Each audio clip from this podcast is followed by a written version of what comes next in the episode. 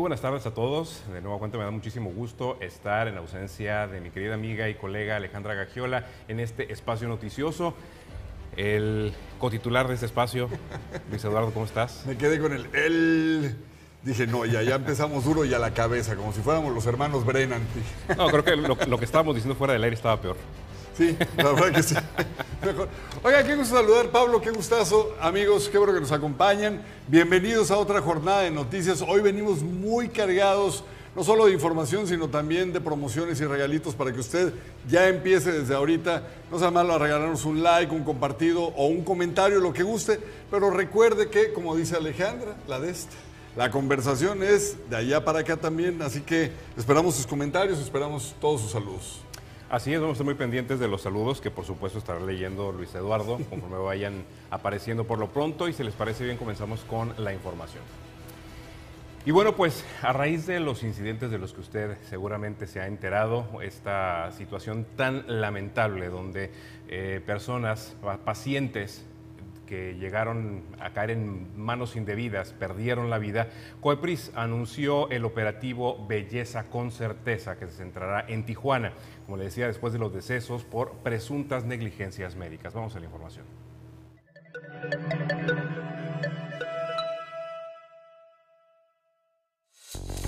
Tuvieron que pasar la muerte de tres personas durante procesos de cirugías plásticas en hospitales sin permisos para que autoridades sanitarias revisaran a fondo los nosocomios.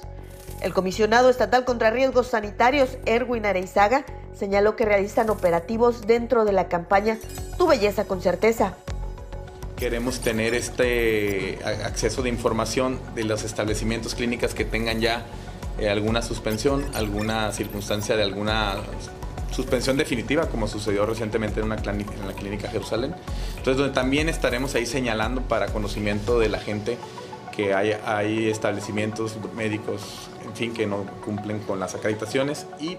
En conferencia de prensa, la doctora Carmina Cárdenas Malta, presidenta del Colegio de Cirujanos Plásticos, Estéticos y Reconstructivos de Baja California, Señaló que no existen estadísticas de cirugía, pues solo 78 cirujanos plásticos están certificados en la zona costa de Tijuana, Rosarito y Ensenada.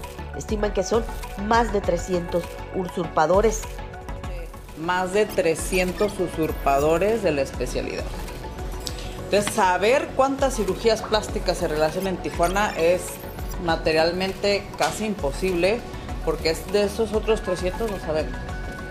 De los, de los nuestros, eh, les puedo decir que entre el 70 y 80% de los pacientes que se atienden en esta región son norteamericanos. En Baja California, desde el año 2012, es decir, hace 10 años, se modificó la ley de salud para que únicamente los cirujanos plásticos certificados puedan realizar procedimientos estéticos.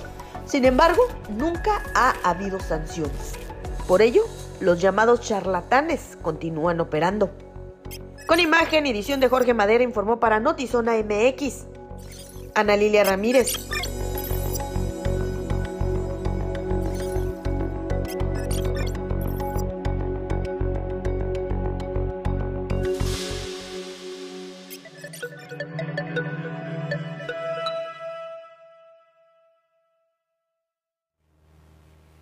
Como escuchábamos en este reporte, desde el 2012 se hicieron modificaciones para evitar tragedias como las que han surgido durante los últimos, eh, las últimas semanas. La pregunta es, ¿por qué si existía esa legislación, por qué si existían esas medidas, por qué hemos llegado a estos niveles donde hay tantas clínicas y tantos charlatanes que ofrecen este tipo de servicios, poniendo en riesgo a cientos, tal vez miles de pacientes? Hay muchos cirujanos, conozco, particularmente conozco a dos bien, que son certificados, que estudiaron, que eh, fueron a la escuela como se debe y se prepararon como se debe para poder tener en una camilla la vida de una persona, en, una sala de cirugía, en sus manos la vida de una persona. Platicando estos temas, Pablo, amigos del auditorio, eh, lo que me comentaban es que hay muchos que empezaron a realizar campañas masivas siendo esteticistas, que no es lo mismo que cirujanos. Exacto. Y cuando llegaban personas y le decían, oiga doctor, fíjese que necesito que pues vea usted la manera de arreglarme un poquito acá y allá, empezaron a subcontratar doctores que sí tenían el conocimiento, que después ellos se volvieron alumnos de estos doctores que contrataban y un día dijeron, pues esto de poner un implante mamario ya lo puedo hacer porque le aprendí muy bien a mi amigo, que lo contraté para... Me explico, no sé si voy bien en lo, en lo que estoy explicando. Sí, pero hay un tema de, ética. Aquí hay, una- hay un tema de ética y de principios. Totalmente, o Lu- falta de ética. Exacto, porque si al final de cuentas no tienes los conocimientos necesarios, por mucho, y mira, yo conozco personas, así como conozco cirujanos plásticos que puedo considerar como los mejores que, que existen en la región, también sé de personas que son médicos, médicos generales, que amparados bajo la sombra de un eh, cirujano plástico, están realizando ellos los procedimientos. Esto a todas luces es una, eh, es una falta de ética, Eduardo, porque finalmente se está engañando también al paciente. En algunos casos, porque en otros casos también, a sabiendas, el paciente se pone en manos de médicos que sabe que no están certificados por ahorrarse unos pesos. También, también esto hay que decirlo. Hay que agradecer que dos casos tan fuertes, tan sonados, hay que agradecer la viralidad con la que se han eh, compartido en los teléfonos celulares, en las redes, en las cuentas de todo el mundo, porque creo que esto puede ayudar a que eh, muchas personas, en su mayoría, hay que decirlo, hay que destacarlo, son mujeres que buscan eh, tener una mejor cinturita, un mejor cuerpo, ya sabes, hacerte- hacerse este tipo de trabajos. Eh, que la piensen un poquito, ¿no, Pablo? Que investiguen, que hagan un tour y pregunten qué debe de tener un lugar donde te van a someter, primero una anestesia, luego segundo, el anestesiólogo, qué cartas de presentación tiene, qué experiencia tiene, dónde ha trabajado. Pregunten que no les dé pena, pregúntenlo todo. Su vida depende de que puedan saciar hasta la última y más irrisoria duda. No importa. Tal y como lo acabas de decir, eh, la decisión de hacerse algún arreglo estético es totalmente válida y, qué bueno, eh, pero hay que recordar que siempre cuando nos sometemos al bisturí, en cada momento en el que recibimos anestesia, hay cosas que se pueden salir de control y en donde se debe tener el equipo tanto humano como, como de aparatos para poder sacar adelante una a una persona que pudiera tener alguna crisis totalmente inesperada. Sé de casos, de situaciones que han ocurrido con los mejores médicos en los mejores hospitales, donde precisamente el tener buenos especialistas y un buen equipo ha hecho la diferencia entre la vida y la muerte. Y algo también muy importante, Luis Eduardo, he escuchado a cirujanos plásticos que, me- que me han compartido cómo eh, su, su ética como verdaderos cirujanos plásticos certificados no les permite en ocasiones hacer procedimientos que las pacientes les solicitan. Y les dicen, es que si usted me, me está pidiendo este implante, no va con su cuerpo, no le, no le va a quedar bien, no va a estar usted contenta. Y a veces la misma paciente, montada en su terquedad, dice, entonces no quiero la, la la la opinión de un profesional, me voy a ir con quien sí me la ponga, es- eh, o, o que me haga este procedimiento que ya me dijeron que no me va a quedar bien, los especialistas, pero este otro, que aparte me cobra menos, sí me lo hace. Y ahí nos, pon tú que sobreviven, pero al final de cuentas el resultado estéticamente no, va a ser el que estaban esperando. Así es. Oye, fíjate que tenemos saludos de Tati Alejandra. ¿Cómo estás, Tati? Paola Lobet López, ¿cómo estás? Claudia Pinedo. Eh, Claudio Pinedo, Pineda, perdóname, Pineda Ortiz, ¿qué tal? ¿Cómo estás? Dani García, bonita tarde, chicos. Dice éxito en el noticiero de hoy. Muchas gracias, Dani. Lucía Ríos, eh, Ricardo Jiménez, a la familia Alvarado, a todos los que se van conectando, muchísimas gracias. Déjame continuar con esto, Pablo, porque creo que es importante que conforme van avanzando los días, regrese usted a la idea de adquirir ya sus boletos. El doctor César Lozano va a estar este 16 de agosto en el Baja Center, Rosarito, 7 de la noche, con su nueva conferencia por el placer de vivir, mi reencuentro contigo. No se lo puede perder. Es uno de los mejores conferencistas que tenemos en México y tiene de invitado a Carlos Rizo. La venta de boletos la puede usted llevar a cabo en la taquilla número 3 del Hotel Real Inn, aquí en Tijuana, o meterse a la página www.entutaquilla.com. No se lo puede perder. Rosarito, nos vemos este martes 16 de agosto por el placer de vivir mi reencuentro contigo a las 7 de la noche en el Baja California Center. Boletos en tutaquilla.com, porque las conferencias nunca habían sido tan divertidas. Noticias en breve, Nancy Pelosi ha hecho caso omiso a las amenazas de China y a los consejos del propio gobierno estadounidense. La presidenta de la Cámara de Representantes de Estados Unidos ha cumplido con su plan inicial y ha aterrizado esta mañana, sí, hoy en Taiwán. Fue pasada las 22 horas. Eh, se va a poner la cosa complicada, ¿eh? La visita que no fue anunciada formalmente y forma parte de su gira que va a dar eh, por eh, Asia-Pacífico, logró enfurecer a Pekín y es probable que empeore las ya muy deterioradas relaciones. ¿Y sabe quién, por su parte, está muy enojado? Bueno, está contento pero enojado, preocupado. El alcalde de Taipei, Ko Wen-je, acogió con satisfacción la visita de la presidenta de la Cámara de Representantes de Estados Unidos, pero también dijo que los ponen entre la espada y la pared por las amenazas de China. Oiga, el café de cannabis RG420 abrió hace solo cuatro días en Kaohsiung, una zona de Bangkok muy popular entre los mochileros. ¿Y qué cree? Bueno, pues ya es el negocio de la década. Se están abarrotando, los clientes están haciendo filas y filas y filas desde que Tailandia despenalizó la marihuana en junio, unas semanas antes de que se eliminaran los controles de COVID para los visitantes extranjeros. Bueno, pues hoy por hoy se dice que el café de marihuana es el negocio del futuro. Las presas más importantes del país, o sea, aquí en México, registraron un déficit del 12% en sus niveles de almacenamiento, a pesar de que las lluvias se han registrado en las últimas semanas de manera no muy constante. Esto lo informó la Comisión Nacional del Agua durante la sesión del Comité Técnico de Operaciones de Obras Hidráulicas. Vaya, en este momento avisan que lo que hay que hacer es ahorrar a como dé lugar agua porque todavía falta la peor etapa de la sequía. Tras el incendio en el Cerro de la Silla, por favor escuche bien esta nota. Internautas revelaron un video donde se aprecia un fenómeno ovni antes de que iniciara el fuego. Desde la noche del domingo y madrugada de este lunes se reportó un incendio en el Cerro de la Silla, en Nuevo León, que alertó a la población, pero junto con este empezaron a pulular los videos donde se ve un objeto volador no identificado.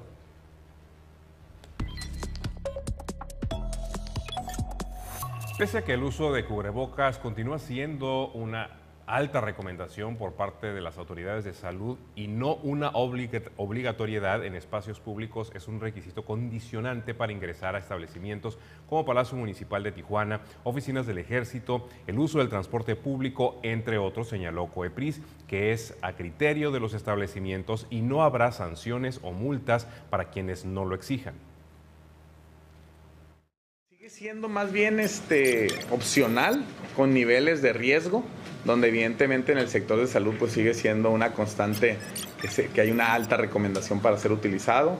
En los, en los espacios también educativos también así se, determinó. En, algunas áreas, por ejemplo, Canirac lo solicitó a sus agremiados que los, quienes, quienes los meseros, quienes nos sirven la comida, pues también lo porten, independientemente que de acuerdo a la norma los que la elaboran tienen que portarlo. Entonces sigue siendo, lo reitero, opcional. Nada más lo aclaro, lo puntualizo, con niveles de recomendación, pero es opcional, no hay una obligación como tal.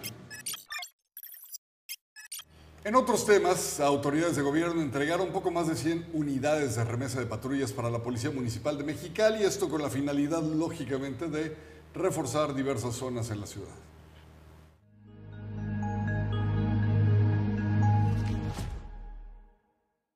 Por fin llegó la primera remesa de patrullas para la Policía Municipal de Mexicali, luego del desmantelamiento del parque vehicular, que llegó a una cifra de 65 unidades en operación y ante indicadores de inseguridad a la alza en la capital, en delitos como robo en todas sus modalidades y los homicidios dolosos. Autoridades municipales organizaron un evento para la entrega de 105 unidades bajo la modalidad de renta.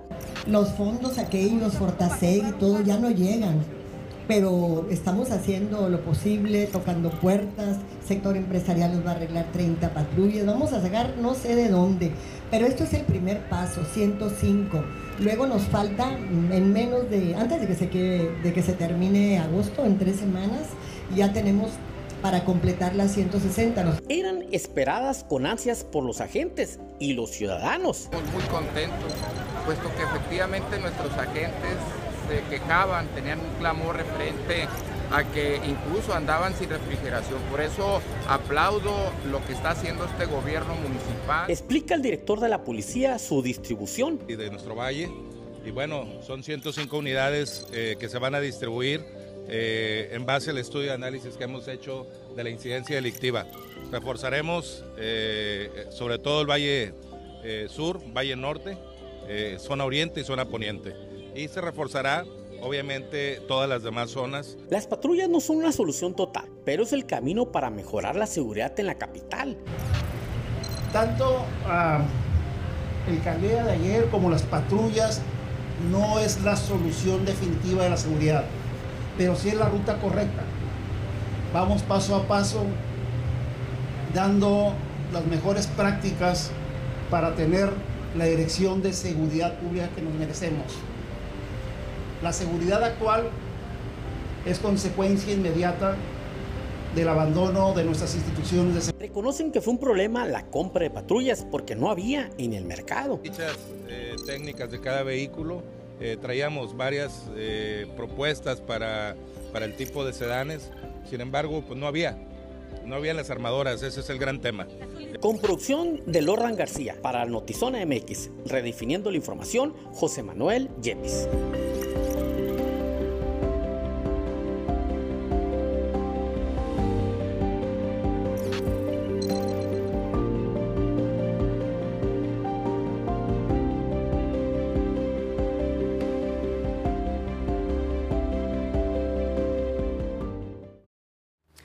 Muchísimo gusto saber que Baja California se encuentra en los primeros lugares a nivel nacional en la cantidad de mujeres emprendedoras y que eh, se están desempeñando de manera muy exitosa en, todos los, en todas las áreas productivas.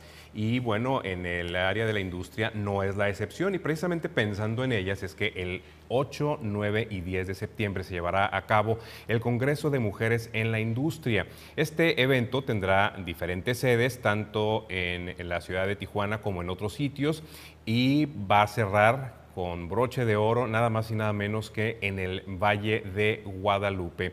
Este es, un evento al que pueden eh, asistir no solamente las, las mujeres que ya se encuentran en el sector industrial, sino también aquellas que aspiran a hacer una carrera en este sector productivo. Para más información y para la adquisición de boletos, les recomendamos que se presenten o que se comuniquen a las oficinas de la Cámara de la Industria y la Transformación en Tijuana, la Canacintra. Oiga, hay un cómico que la verdad le está rompiendo por todos lados y ha tenido una gira exitosísima en la República Mexicana. Me refiero al Capi Pérez. Esto no es para toda la familia.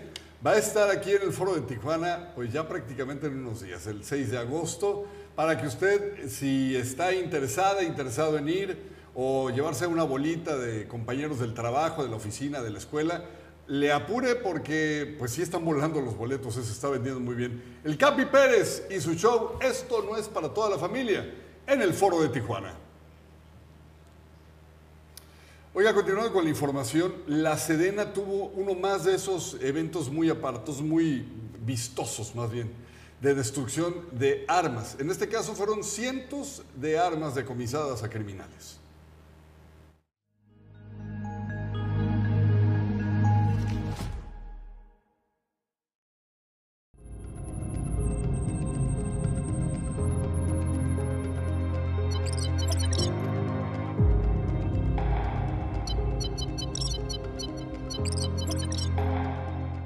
Autoridades federales señalan que el 80% de las armas ilegales que llegan a México provienen del tráfico de Estados Unidos. Tijuana es un ejemplo de ellos. Armamento con el que trafican drogas, pero también con el que han asesinado por lo menos en este 2022 a más de 1.100 personas. Estamos destruyendo el material bélico que ha sido asegurado por personal del ejército y de la Guardia Nacional.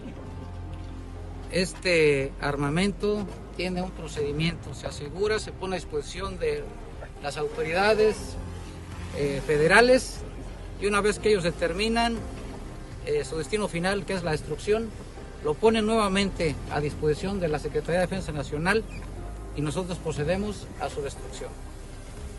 Este armamento que estuvo sujeto a una averiguación previa y una vez que se concluyó lo pone a disposición de nosotros para su destrucción. Hay uno que tiene a lo mejor 5 días, 10 días, 15 días, un año, pero eso depende de la averiguación previa que se llevó. El recién nombrado comandante de la segunda zona militar, Ulises Ordoño Campos, encabezó la ceremonia de destrucción de 1.300 armas, resultados de diversos decomisos. Señala que el armamento ilegal ingresa ya por narcotúneles zonas montañosas y en un menor número por las aduanas mexicanas.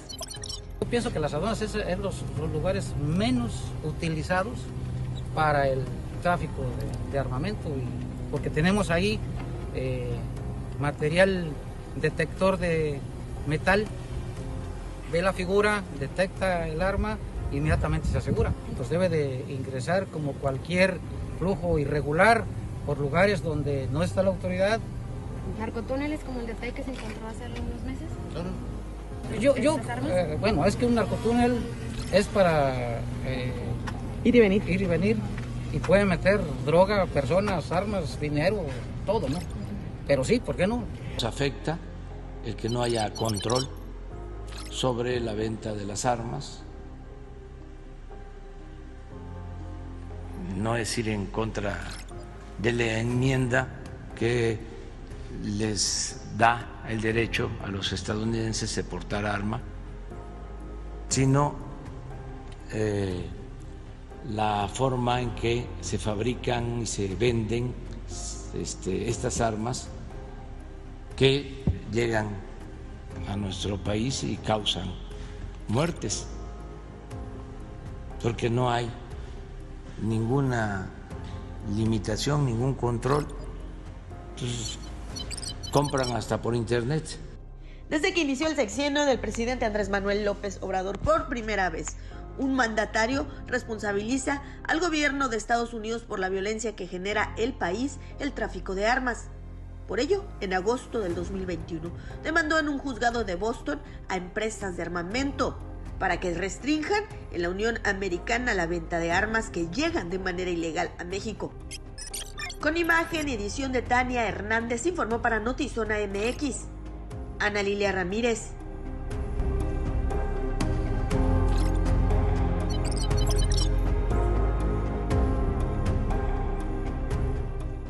Queremos eh, agradecer su eh, sintonía a Jan Sey, a Cristina Sánchez, a Lucy Gómez López, a Micaela Padilla Barreda, a Juan Verduzco, a Arturo Loaiza, a todas las personas que se conectan. Muchísimas gracias. Pablo, fíjate que no sé si lo que voy a decir es completamente erróneo, mal.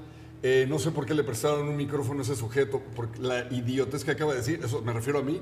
Pero yo siempre he pensado que en esto de la destrucción de armas, eh, se va una posibilidad enorme de quitarles la marca que originalmente tenía, ponerles el grabado otra vez en, el gatillo donde, donde percute la bala y darle la identidad de un arma del ejército, porque la verdad es que siento yo que de todas maneras el ejército va a comprar armas.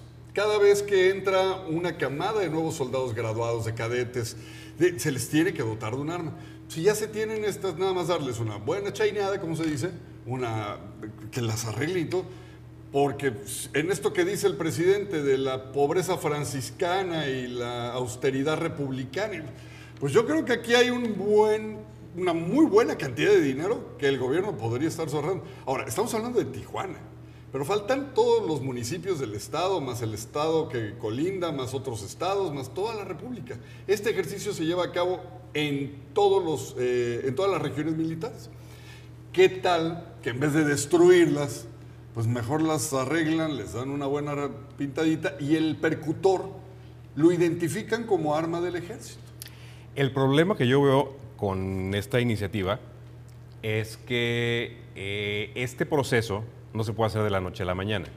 Y entonces estaríamos hablando de grandes cargamentos de armas que estarían almacenados quién sabe dónde, esperando a que se dé este proceso de, vamos a decirlo así, oficialización de armas prohibidas. término, me gusta. En ese inter, ¿cuántas cosas no pueden llegar a pasar? Como que esas mismas armas que fueron retiradas de bandas criminales vuelvan a caer en sus manos. Porque, bueno, hay formas, hay mecanismos, magia, no sé, de la forma como estas armas decomisadas Que salieron otra vez al mercado. que salieran otra vez, sí. exactamente. Exacto. Entonces, mm, si tuviéramos la certeza de que un proceso como el que tú estás mencionando se pudiera hacer rápido, tal vez sí podría ser lo más viable. Creo que la historia nos ha enseñado que este tipo de situaciones, no me refiero únicamente al tema de armas, sino de la utilización de materiales confiscados para que, puedan, para que se les pueda dar una, una utilidad, pueden llegar a pasar años e incluso perderse. Perderse me refiero a que dejen de funcionar eh, o, o incluso, como lo decía hace un momento, corremos el riesgo de que en un cambio de administración nadie sabe, nadie supo cómo fue el, el tema, cuando menos pensamos, pudieron haber desaparecido Sí, nuevamente. Tienes, tienes toda la razón. Mientras no tengamos eh, un Estado de Derecho donde sabemos que podemos confiar en todas las autoridades de los, todos los niveles de gobierno, pues siempre vamos a tener esa disyuntiva. Tienes toda la razón. Pues bueno, ya no vuelvo a opinar. Ya no voy a decir nada. No creo que eso vaya a pasar. No, no, no, pero tienes toda la razón, ¿eh? Tienes toda la razón. Creo que el no tener un control exprofeso de eh, armas sí pone en riesgo el que puedan regresar otra vez. Pero bueno, yo quiero pensar que tendría que ser un acto peliculesco que entraran a una región militar, una comandancia, no sé, a un recinto militar y que se llevaran de una bodega todas las armas decomisadas. ¿no? Luis Eduardo, si, son, si, si nos, si hemos visto cómo han tomado ciudades completas. Bueno, sí. Yo tenía fe. ¿Qué Acabas te de puedo matar. decir? No, y ahora sí que no quiero entrar en más detalles de este tema, mejor pasamos a otro asunto. Hace unos días le presentamos una nota donde migrantes denunciaban que las autoridades de los tres niveles de gobierno no están atendiendo sus denuncias tras ser víctimas de secuestro por parte de traficantes de personas porque simplemente no llaman, no, no- no pagan el llamado eh, cobro de piso por cruzar el muro fronterizo de Estados Unidos. Esto lo declaró el fiscal general de Baja California, Iván Carpio Sánchez, quien señaló que aunque los delitos de población no están dentro de su eh, jurisdicción, él atenderá las denuncias, pues el secuestro es un delito que se persigue y estamos hablando precisamente de eso, de secuestro. Señaló que giró instrucciones para que todos estos casos sean atendidos eh, de manera expedita y correcta. Toda la, la indicación que se tiene el personal de la Fiscalía General del Estado es que se recepcione cualquier tipo de denuncia indistintamente del fuero competencia al que corresponda y que posteriormente sea remitido a la agencia de investigación que corresponda. El tema de los delitos de población digo, no es propio de la Fiscalía General del Estado, sin embargo, sí podemos desde luego darle el acompañamiento y el asesoramiento jurídico a cualquier tipo de personas. Por supuesto que como eh, somos una área geográfica de interés para la migración, tenemos que tener sensibilidad también con este grupo de personas. Con cualquier autoridad, cualquier autoridad, cualquier institución de seguridad puede recepcionar una denuncia, no únicamente el Ministerio Público, así lo establece nuestro marco jurídico vigente. Y desde luego, todo caso de privación de la libertad, todo caso de secuestro será inmediatamente eh, atendido y resuelto por la agencia especializada en ella. Tenemos la mejor eh, área de investigación ante secuestros de México que ha dado resultados excelentes y este tema no sería una excepción. Canalícenos con nosotros, este, contáctenos y, y seguramente serán atendidos y resueltos sus temas. Vamos a cambiar totalmente de tema. Para los amantes del cine, ya hay fecha para el estreno de la película El perro Samurai y aquí le tenemos un adelanto.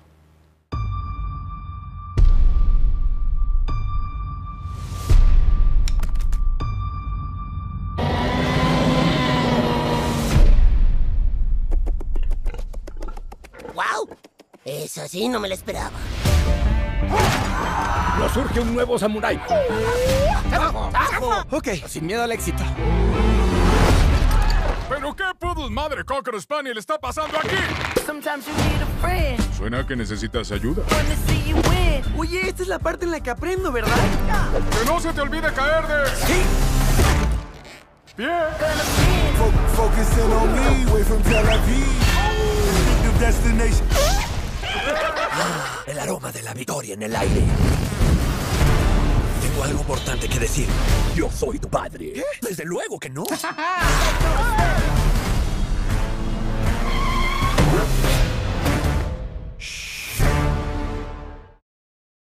No, no la podemos perder. Oiga, ya estamos en la recta final, pero Pablo Arregán le tiene un programón que no se puede perder. Zona Contexto. Vamos a ver un adelanto de lo que nos espera en unos minutos más.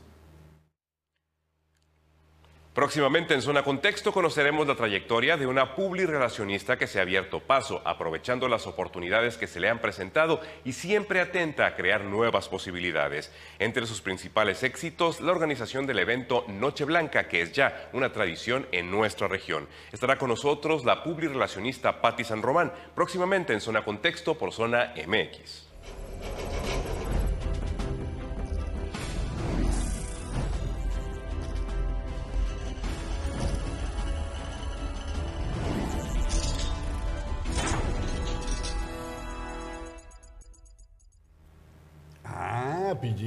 Entrevistaste a Patti. A Patti Oye, dejó boletos aquí para ir a. ¿No? Eh, sí, están a la venta, por supuesto. Mm.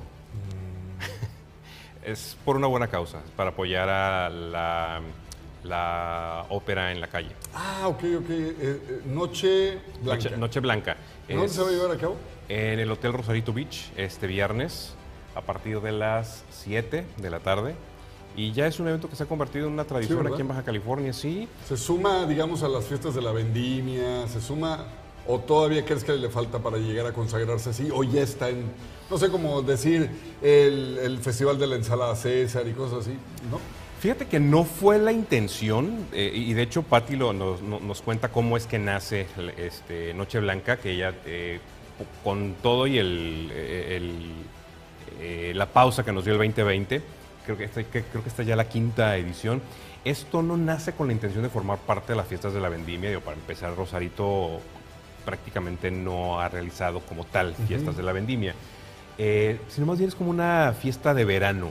Y se ha vuelto una tradición porque desde el principio tuvo muy buena eh, convocatoria. Es una fiesta muy divertida, es una fiesta diferente. Es una fiesta en donde todo el mundo va vestido de blanco. Es literalmente en la arena de la playa. Las señoras avientan los tacones, avientan lo- los, zapatos y andan caminando felices por la arena. Ahí es donde El se... clima más favorecedor y no pueden Exacto, tener. ¿eh? exactamente. Y eso es precisamente lo que ha hecho exitosa esta fiesta. Eh, tuvo un inicio muy interesante porque fue una forma como las presidentas de DIF, Tijuana, Rosarito y Tecate, decidieron darle la- darse las gracias mutuamente por la colaboración que tuvieron. Esto fue en el caso de Tijuana durante la administración de Jorge Estiazarán y bueno, Elia Manjarres, que encabezaba el, el DIF en aquel momento, con sus similares de los otros municipios, que a- sin ponerse a ver de qué partido político eran, eh, simplemente se juntaron para hacer diferentes actividades y esto fue el cierre y fue con fines recaudatorios para diferentes obras de- del DIF. El evento gustó mucho. Eh, San Román lo ha seguido haciendo durante los siguientes años, también con, con beneficio a organizaciones. Bomberos de Rosarito, por ejemplo, es una, una organización que recuerdo. Diferentes organizaciones que han recibido apoyo por parte de quienes asisten. Pues mucho éxito. Gracias, eh, Servín. Gracias a la familia Jan. Gracias a la familia Leopoldas, Leo- Leopolda Sánchez. Gracias. Y a todos los que se han conectado, gracias enormes. Los esperamos mañana en punto de las 6 de la tarde y en un ratito más suena contexto con Pati San Román en la entrevista. Así es. Muchas gracias.